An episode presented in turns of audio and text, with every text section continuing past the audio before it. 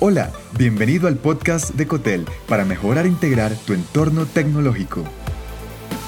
En este episodio, mejor un líder asíncrono.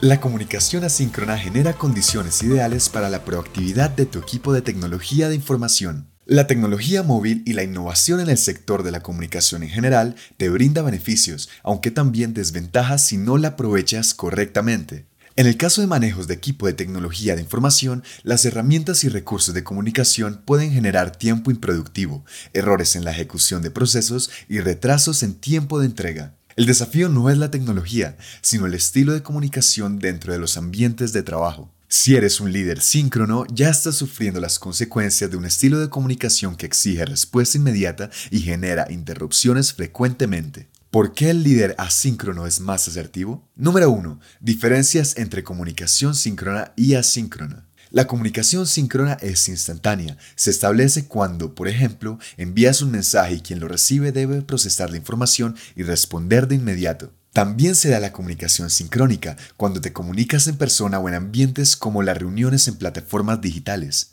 Por otra parte, se considera comunicación asincrónica a un proceso distinto, cuando envías un mensaje para el que no necesitas una respuesta inmediata, o cuando compartes una información sin necesidad de un contacto en tiempo real.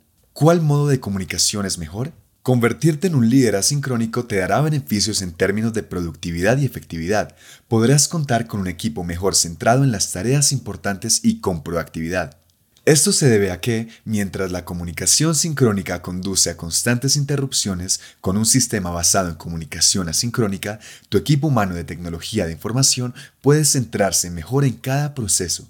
Al no necesitar estar conectado en todo momento, tu equipo contará con mejores condiciones para concentrarse y minimizar errores en el procesamiento de información y demás actividades. Además, con una comunicación asincrónica disminuyes los factores de estrés al permitirles tener un control más conveniente de la agenda de trabajo. Tu equipo de tecnología de información ya no tendrá que trabajar más rápido para compensar el tiempo perdido en comunicaciones en directo, y esto te resulta en mejor rendimiento. ¿Cómo tener un equipo de tecnología de información asíncrono más productivo?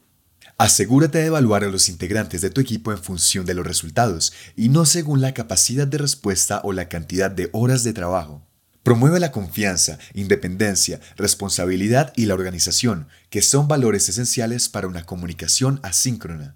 Por último, ten en cuenta un modelo de responsabilidad directa para la toma de decisiones y gestión. La innovación es lo que distingue al líder de los seguidores. Este tipo de modelo ha sido impulsado por compañías de grandes resultados, como Apple, y consiste en tener un responsable de área para tomar las decisiones clave, establecer líneas de tiempo y generar resultados.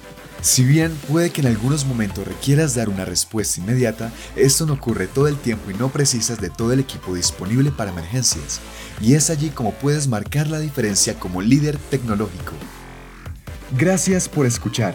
Te habló John Matuk. Si te gustó este episodio, agrégate en cotel.tech slash boletín y recibe más en tu inbox personal. Hasta pronto.